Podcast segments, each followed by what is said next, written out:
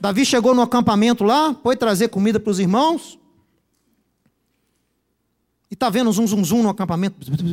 O povo com medo. Um doido lá que descia o vale todo dia, desafiava todo mundo e todo mundo morria de medo. Tremiam as canelas. E Davi começa a perguntar: o que está acontecendo aí? Quem é aquele cara lá? O que está acontecendo? O que está falando? E aí os irmãos de Davi, quando viram ele perguntando, falaram: Ah, já vem você aqui de novo. Já vem você com essa sua, com esse seu zelo. E Davi, como todo judeu, responde: Mas o que, que eu fiz agora? E aí ele ia para outro e perguntava, ia para outro e perguntava, e disseram: Olha, esse camarada desce aí todo dia e desafia os exércitos do Deus vivo. Só que ele é um mercenário, ele é gigante, ele tem cinco irmãos. E ele fala que para escolher um guerreiro nosso para lutar com ele, quem vencer vai ser o vencedor da batalha. Isso era muito comum no mundo antigo. Só que ninguém, todo mundo tem medo. Aí ele foi lá em Saul, ele falou tanto, Davi, Davi era meio tagarela, ele gostava de falar. Ele falou tanto que levaram ele para o rei Saul. Vai, é, você é valentão mesmo? Você é bonitão? Então vai lá falar com o rei. Aí chegou lá e falou: O que está acontecendo? E o rei olha ele e ele falou: Olha, rei, quem é esse incircunciso para afrontar os exércitos do Deus vivo? Você está louco, menino? Você tem 1,60m, o rapaz tem 3,90m. Parece o goleiro da Bélgica. Nunca vi um goleiro tão alto igual aquele cara, pelo amor de Deus. Você está louco?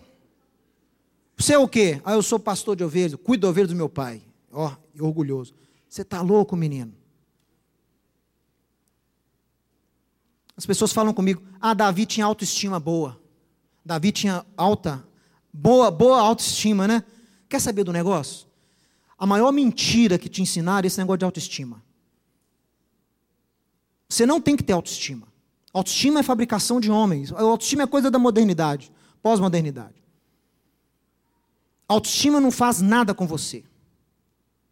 O que, é estima? O que, é estima? Apreciação, apreço, admiração, né? Eu viro para uma pessoa e falo assim, meu amigo, quem que você admira? O camarada responde, eu mesmo. Algum problema aí, né? Se alguém responde para você uma pergunta dessa. Então eu falo com você, não tem autoestima. Apreciar você mesmo? Por quê? O que você fez para você se apreciar? Nada. Eu vivo, eu respiro. Então eu me admiro, porque eu existo. O quê? É isso que é autoestima. É você se autovalorizar por nada. Que é isso? Ganha pirulito agora porque respira? Ah, Mateus, mas as pessoas têm que ter confiança para realizarem tarefas. Ah, então chama de confiança. Aí é autoconfiança. Sabe por que, que eles não chamam autoestima de autoconfiança? Porque confiança você adquire com a experiência. Você sente confiante para fazer uma prova se você tiver estudado antes. Você sente confiante para entrar num jogo porque você treinou antes. Confiança se adquire. Você tem uma confiança porque você se preparou. autoconfiança é boa porque ela constrói você, ela te aprimora. Autoestima, o quê? O que, que você se estima? O que, que você fez? O que, que você produziu? O que, que você abençoou? Qual é o seu legado? Nada, eu existo. Eu sou a pessoa mais importante do mundo. Não tem autoestima, tem autoconfiança. E Davi não tinha autoestima, Davi tinha autoconfiança. Porque ele fala para Saul: Não, você está achando que eu sou franzinho pequeno? Olha, Deus me deu leão e urso para matar, e eu os matei com as próprias mãos. Opa, isso é autoconfiança.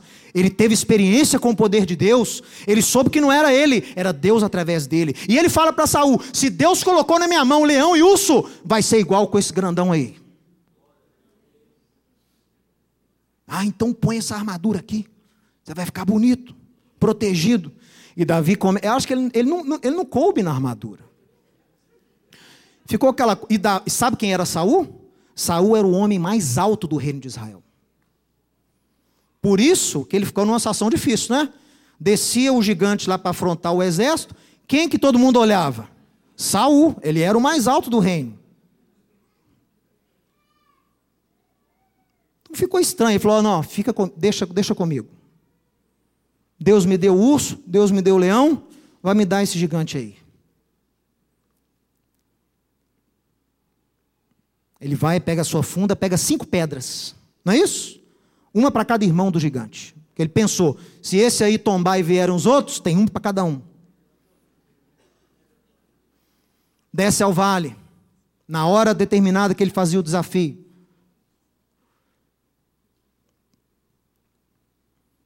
E ele vê Davi chegando com o seu cajado, com a sua funda. O que, que ele fala para Davi? Sou eu algum cachorro para você vocês mandarem um cara lutar comigo aqui com pau? Com pedra? Eu vou te matar e vou dar suas carnes para os corvos ainda hoje. E ele fala: Quem é você para afrontar o exército do Deus vivo? Hoje mesmo Deus te, Deus te dará nas minhas mãos, e eu vou te matar, e eu vou cortar sua cabeça, e os corvos vão comer sua carne. E você, e assim todo o seu exército vai saber que há Deus em Israel.